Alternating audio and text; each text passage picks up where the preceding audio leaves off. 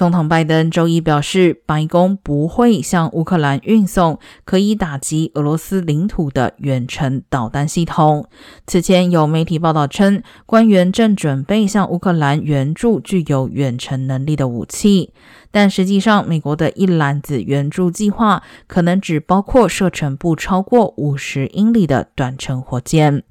另一方面，乌克兰官员几个月来一直要求提供多管火炮 MLRS，而国会参议院外交关系委员会成员参议员波特曼发表声明支持此一要求，认为政府不能因为害怕激怒俄罗斯而阻止自己提供这类援助。